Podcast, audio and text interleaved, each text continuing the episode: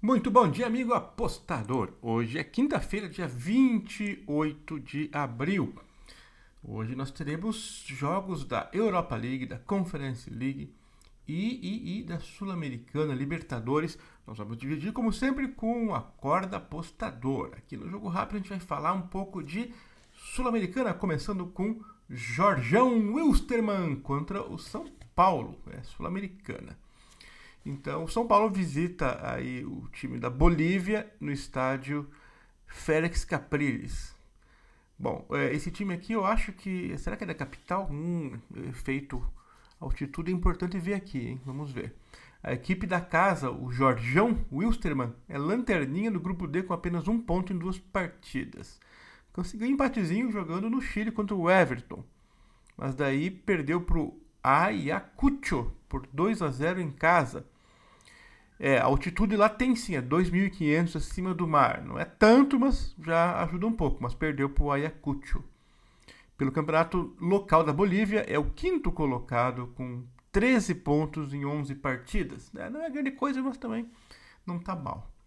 O São Paulo já, né, a gente sabe que está priorizando o campeonato brasileiro e vai mandar um time misto para jogar nas altitudes Apesar de estar poupando vários jogadores, o São Paulo venceu seus dois primeiros compromissos até aqui e lidera o grupo com seis pontos na Sul-Americana. Venceu esse Ayacucho por 3 a 2 fora e ganhou do Everton por 2 a 0 tranquilo em casa. O São Paulo vem do empate em 1 a 1 contra o Red Bull Bragantino, onde não jogou bem, só conseguiu empate no final contra um rival que escalou um time quase todo reserva. Esse time do São Paulo é misto mesmo? Sim, só que o elenco do São Paulo é cheio de boas peças e jogadores que vão estar em campo rodando, mostrando bastante suas qualidades. Curiosamente, esse é um caso em que um time misto pode render mais do que o time titular pela situação em si, pelo interesse e tal.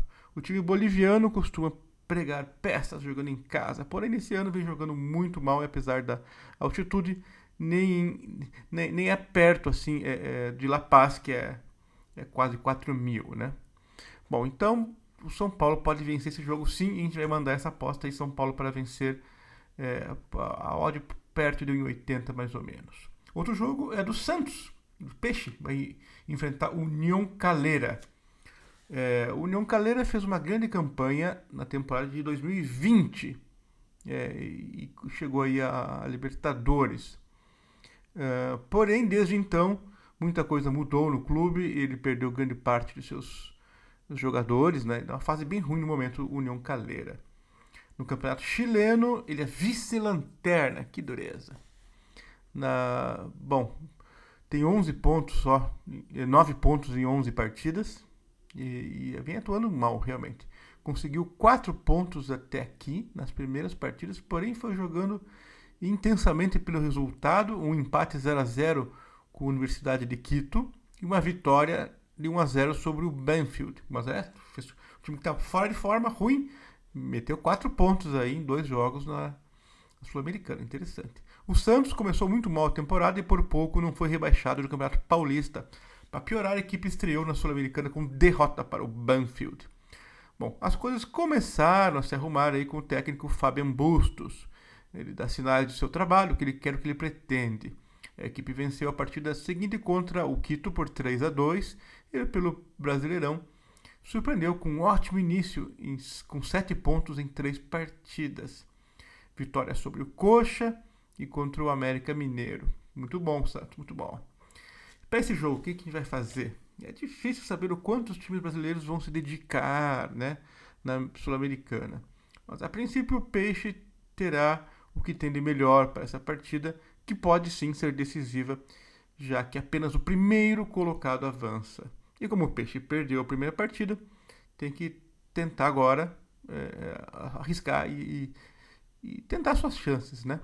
Apesar do La Calera jogar em casa, equipe brasileira tem mais qualidade e a gente espera que ganhe, hein? Isso aqui vai ser arriscada. Santos menos 0,25. É arriscado, mas fazer o quê?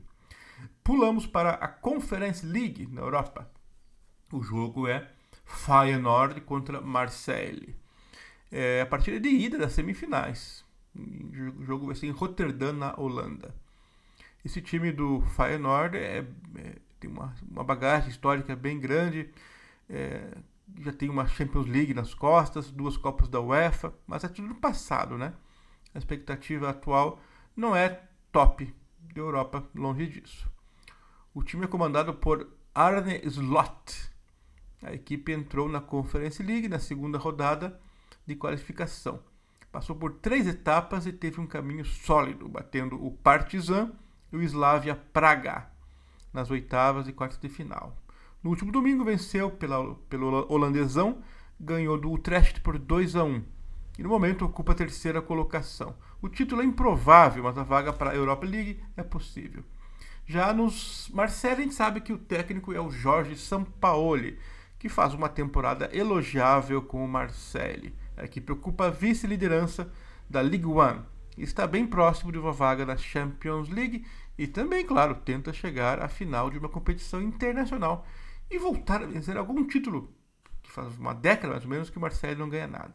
O clube veio para a Conference League após cair na fase de grupos da Europa League.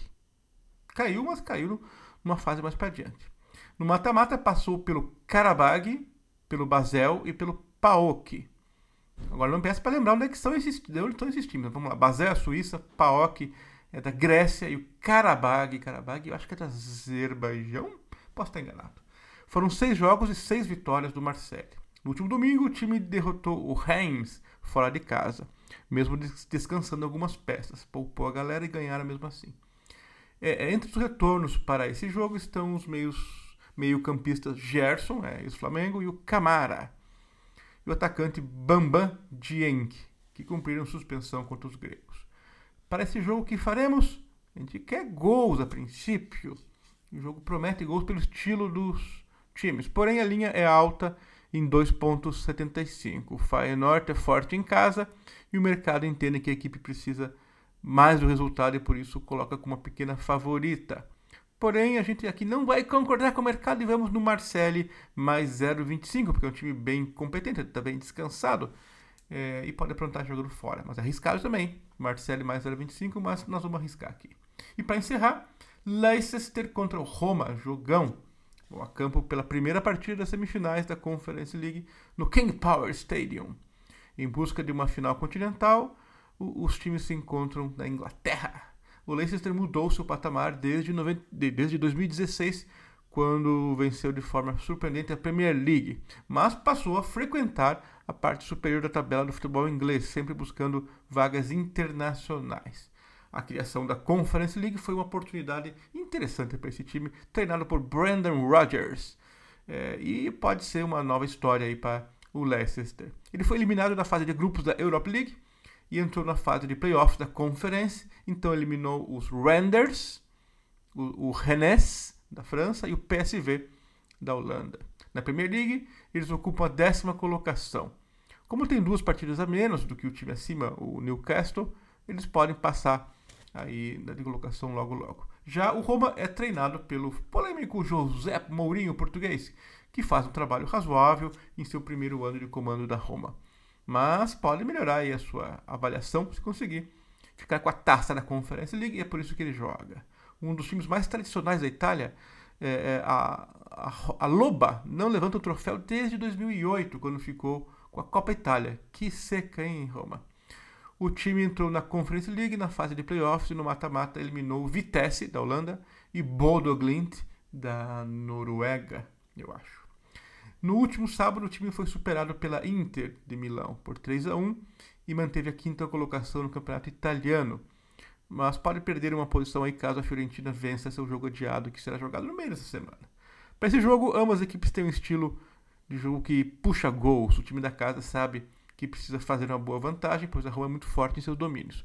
E, naturalmente, deve jogar de forma ofensiva. Já a Roma tem qualidade para marcar, mas tem um Mourinho que de repente pode meter um ônibusão na frente da sua área, né? Então é difícil escolher aqui. Nós vamos arriscar que hoje o futebol italiano está mais para frente, então vamos ter over 2,25 nessa partida. É isso aí, valeu, obrigado, até mais, tchau!